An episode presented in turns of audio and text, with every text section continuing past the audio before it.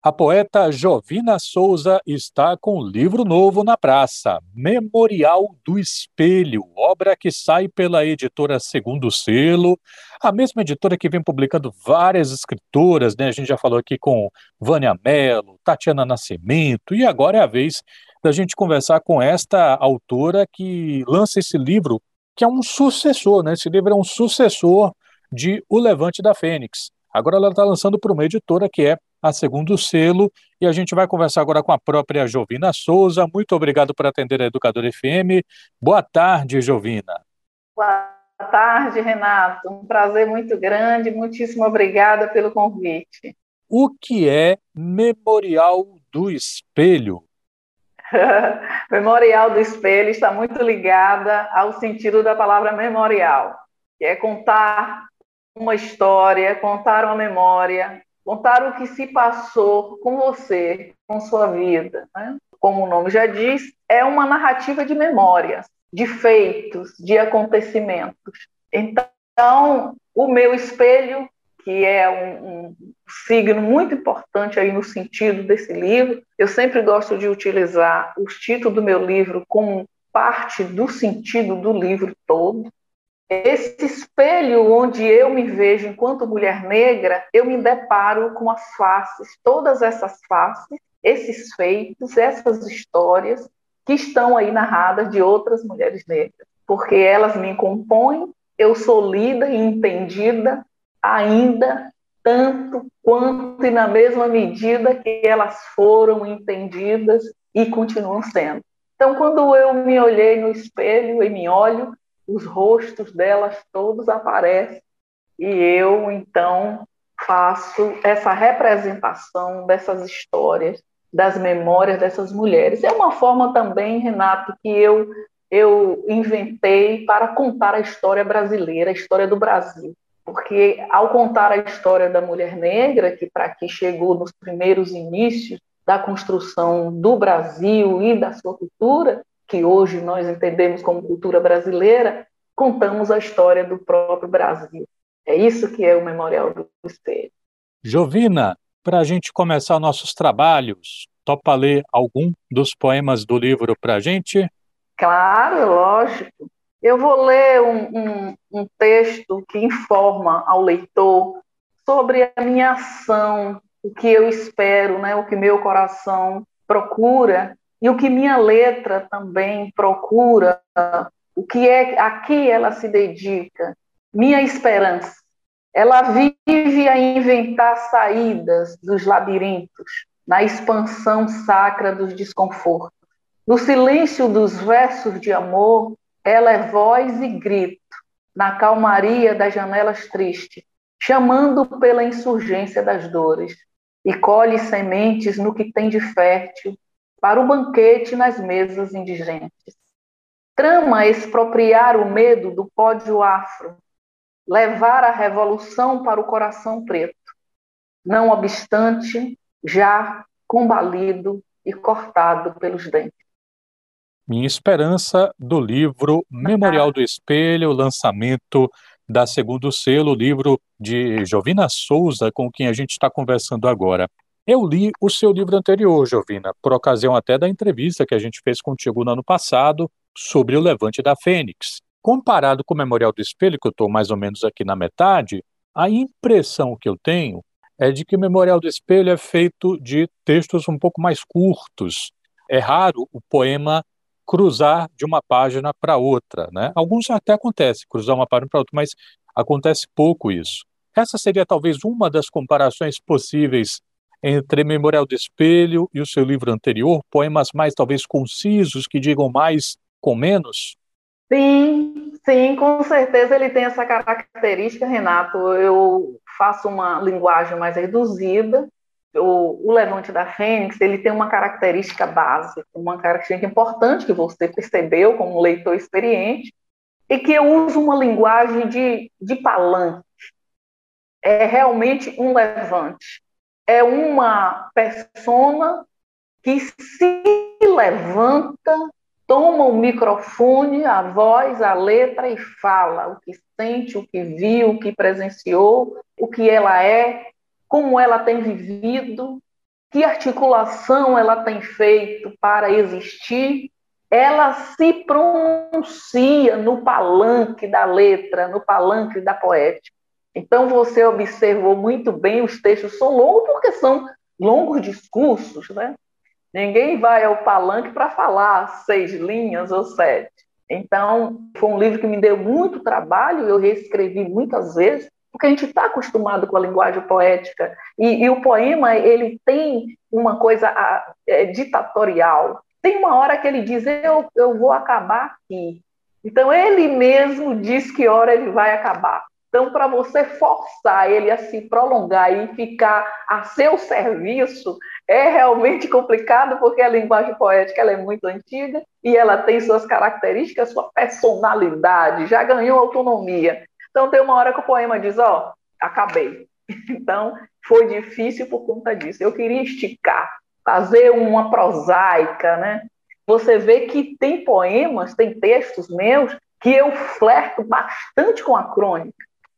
Verdade. Jovina, como eu disse, né, eu estou quase na metade do livro e acho que pelo menos em duas vezes eu miseravelmente não, não grifei quais são esses poemas, mas eu tenho lembrança de pelo menos em duas ocasiões ver a palavra corvo.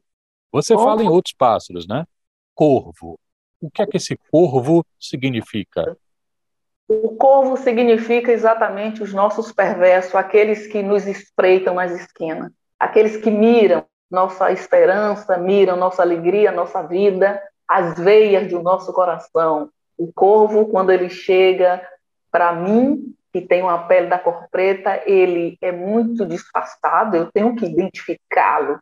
E ele vem com o bico muito afiado, muito amoroso, muito carinhoso. O corvo, quando chega para nós, ele é simpático. Por isso que ele fura nos pontos mais profundos. Então, o corvo, ele aparece muito em todos os meus textos. Se você observar a minha obra toda, ele é uma peça importante. O corvo, os raios, a água, está sempre presente no meu texto. E não estão lá à toa, claro. Quero te pedir, Jovina, que você leia o poema Ele, que está na página 25.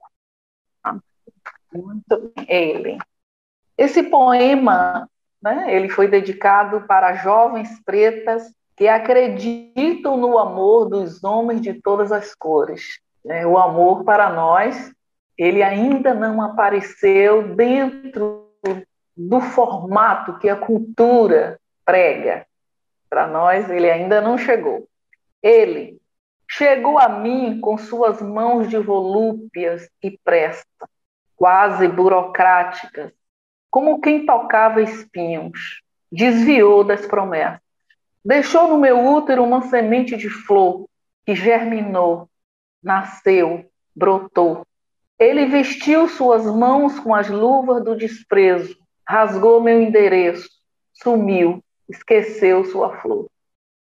Bom, é, Jovina leu o poema Ele, do livro Memorial do Espelho e eu vou pedir licença para ela para ler um trechinho de um dos poemas que está na página 14. Eu vou ler o finalzinho do poema, vou pedir licença aqui à Jovina. O amor ri da minha fé nos infinitos amores e mostra a morte das minhas ilusões veladas. No final de uma longa passarela de enganos, onde minha face, enfim, é revelada. Isso aqui é o final do poema Meu Clipe no Espelho, ali na página 14, Memorial do Espelho. É, não é de hoje, Jovina, que você tem um olhar, você mesmo acabou de, de trazer isso novamente, né? Você tem um olhar cético em relação ao fenômeno amoroso, o fenômeno do amor. Você já dedicou até o título de um livro a essa sua visão a respeito do fenômeno, que é o amor não está. Na entrevista anterior que nós fizemos contigo, você também falou de forma muito crítica dessa ideia do amor, e nesse livro agora você também volta né, a esse tema, né? você chega a dedicar o poema a ele às mulheres pretas que acreditam no amor, né, de homens de todas as cores.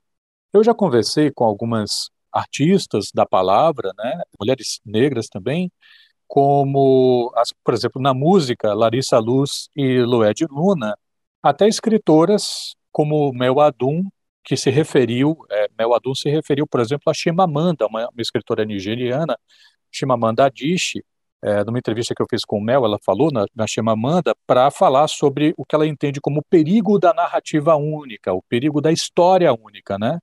E de um modo geral, se eu faço justiça ao raciocínio dessas mulheres às quais eu me referi, elas comentam assim que sim, existe a solidão da mulher preta, mas essa não é a única história que as mulheres negras é, vivenciam, né? Daí a ideia do perigo da narrativa única. Como é que você, é, Jovina, avalia esse posicionamento? É um posicionamento, eu, eu acho que ele, ele chega bem perto do real, né? porque o real não é uma coisa só, a vida não é uma coisa só, e nem a gente sente uma coisa só. Né? Então, eu acho que é uma afirmativa acertada, inteligente e acertada. É, uma coisa que eu gosto de falar, Renato, é quando a gente fala da solidão, a gente tem solidão de várias coisas.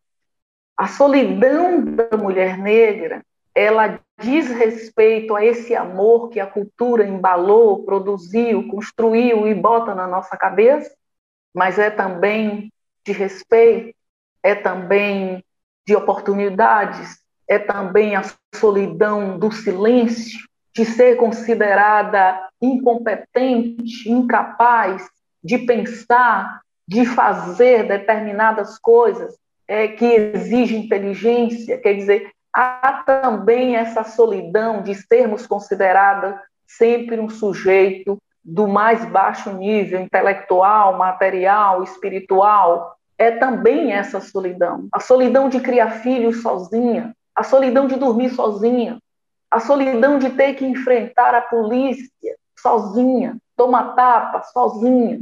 Né?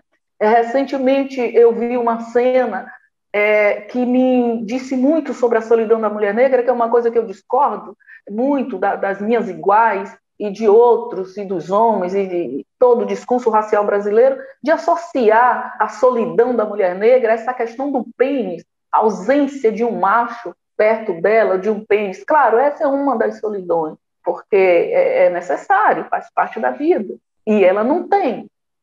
Não é? Ela não tem um beijo, ela não tem um abraço, ela não tem a solidão de sair na rua com seu namorado e ser beijada, ele sair com ela abraçado.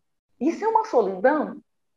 Então, ela é uma mulher desejada quando ele chega na sua casa às 12 horas da noite e sai olhando para os lados para ninguém ver. Ou então, quando anda com ela na rua, ela é a sua namorada, mas as mãos dele estão no bolso enquanto as outras mulheres estão sendo acariciadas pelos seus parceiros, pelo seu namorado, ela anda com ele lado a lado, como se fosse uma desconhecida, uma amiga. Isso também é uma solidão, e uma solidão muito de uma coisa simples que é que arrasa a vida da mulher preta, o seu sentimento, a sua condição do feminino e de pessoa, porque não é só uma questão do feminino, mas também de pessoa. Quando você vai a uma festa, por exemplo, você fica a noite toda sentada, ninguém chama você para dançar, você não dança. Isso é uma solidão. E lá está homens pretos, homens brancos e homens pardos, todas as mulheres dançam, menos ela. Então, isso também é solidão. Então, eu sempre gosto de chamar para ampliar essa palavra, esse sentido da própria palavra solidão e do que ela representa e do que ela é enquanto companheira perpétua da mulher da pele da cor preta. Também é solidão que ninguém dá importância ao seu sofrimento, à morte dos seus filhos. Isso também é solidão. Jovina Souza está conversando aqui com a gente na Educadora FM a respeito do livro e dos temas ligados ao livro Memorial do Espelho, publicação que está saindo pela Segundo Selo Editora, uma das mais novas é, edições né, publicadas pela Segundo Selo. Você pode encontrar esse livro, inclusive, no site da Segundo Selo Editora, que publica várias mulheres é, escritoras, né, Tatiana Nascimento, Vânia Mello, várias. Jovina, eu gostaria de pedir sua licença para sair um pouquinho do seu livro, porque você não é apenas uma escritora, você também é uma agitadora cultural. Eu fui no mês passado, eu acho, digamos assim, na inauguração ou reinauguração, não saberia dizer, da Casa Evolua em Coutos, e lá estava você fazendo parte desse momento de retomada né, das atividades da Casa Evolua, que mudou de lugar, agora está em Coutos, e você foi convidada né, a participar do sarau de, digamos assim, de inauguração desse novo espaço. E você tem o sarau do Agdar, que vai periodicamente também marcar presença por lá. Recentemente o sarau do Agdar fez cinco anos, né, assoprou cinco velhinhas. Queria que você pudesse falar para a gente, Jovina, qual é o balanço desses cinco anos do sarau do Agdar? É um balanço maravilhoso, um projeto que deu certo, que conseguiu muitos adeptos e que eu conto com parceria de muitas pessoas, inclusive dos poetas negros, porque não tem dinheiro, é tudo no coletivo e de graça.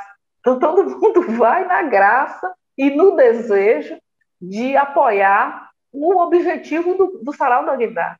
O objetivo do Sarau do Aguidar é ser um espaço da literatura negra e do poeta negro na Bahia, onde nós somos segregados. Nós não somos convidados para os saraus, nós não somos convidados para os eventos de literatura, nós não somos entendidos, vistos e falados como poetas. Nosso texto não é entendido como literatura, é chamado de desabafo. E, e ainda somos cesseados. Muitas vezes, quando somos chamados para alguns lugares, somos chamados de modo particular a maneirar para modular o discurso, Olhe, não fale assim, isso eu acho que você não deve falar, porque vai ficar mal, o governador não vai gostar, tem branco na plateia, ele vai ficar constrangido. Não vou dizer que não tem exceção. Tem exceções mínimas e pontuais que não alteram a nossa condição dentro desse sistema literário baiano. Mas existe.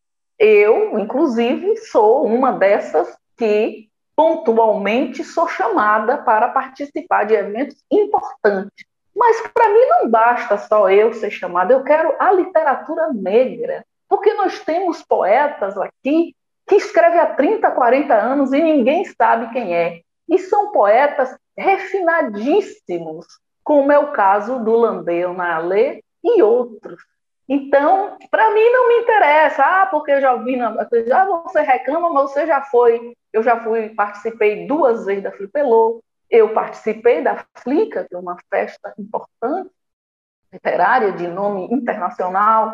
Tenho ido em alguns em eventos que me chamam, poucos, que eu acho que tem poetas brancos, poetas brancas, que, que não são melhores do que eu. Né? Eu não tenho essa modéstia toda de achar que eu sou a pior poeta baiana.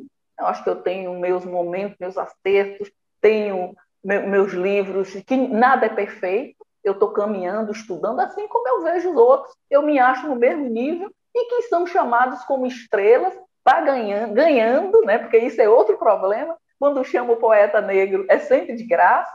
Eu sou chamada para algum desses. Tem um sarau que eu vou no Instituto Goethe, lá eu tenho microfone e nunca Cacau Novaes me chamou e disse: Eu não fale isso.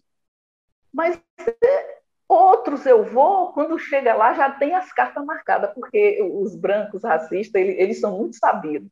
Aí eles fazem as cartas marcadas, os poetas tais convidados, e não abre o microfone. Aí diz, ah, a gente ia abrir o microfone, mas já estamos na hora de encerrar. tem esse jogo. Então, o resultado que você vê, você não vê o poeta negro, nem o seu texto. O Sarau do Aguilar é esse espaço onde os poetas negros, não só os chamados medalhões, que já têm livros publicados, que já têm uma certa mídia, têm um público leitor, mas também aqueles que não publicaram, aqueles que estão nas periferias, aqueles meninos que você viu lá na Casa Evolua, e tem pessoas comuns que têm textos, que escrevem, mulheres negras, e que nunca teve coragem de ler, nunca teve a coragem de pegar no microfone, se pronunciar. Até isso, Sarado Aguilar, porque ele tem uma pedagogia, ele também serve para que a pessoa tome a palavra e se identifique, se pronuncie, diga seu texto sem censura. Lá ele é aplaudido, ele é abraçado, a gente ri, a gente fica feliz. Então, mas a rainha, a casa é da literatura negra e do poeta negro, mas todos são bem-vindos. É, antes de tudo, o lugar da poesia. Eu queria agradecer muito aqui pela gentileza da entrevista de Jovina Souza, educadora FM, mas antes da gente se despedir, óbvio, eu vou pedir para ela ler um último poema aqui para a gente. Eu vou ler um poema que é o primeiro do livro, que é um poema que eu gosto muito e que também são faces da mulher preta. Ela, essa, essa mulher que está aqui representada apareceu também no meu espelho. E por isso eu dei um lugar a ela aqui, chamado Camutação. Dúbia eu sou, porque em minha vida se derrama. Venho emergindo dos seus longínquos tempos.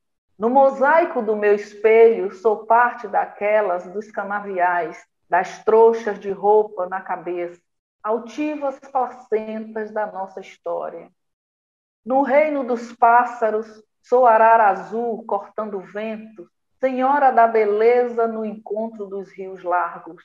Quando ouço vozes dos caboclos nos rituais de cura, danço seus ritmos e depois vou amar com os botos. Sou a dona dos seus pênis eretos no mistério, nos mistérios da noite. Eu sou a uiara dos seus sonhos, o melhor das suas vidas. Juntos penetramos águas doces para a riqueza esperada no amarelo que fertiliza ventres e encanta a existência. Integra todos nós a liberdade dos rios e dos mares. Então sou rainha nos terreiros, mediando água e terra. Nesse arrimo de signos, sou perigosa para os impérios. Jovina Souza, poeta, autora do livro Memorial do Espelho, lançamento da Segundo Selo, e pelo site da editora você pode encontrar o livro à venda.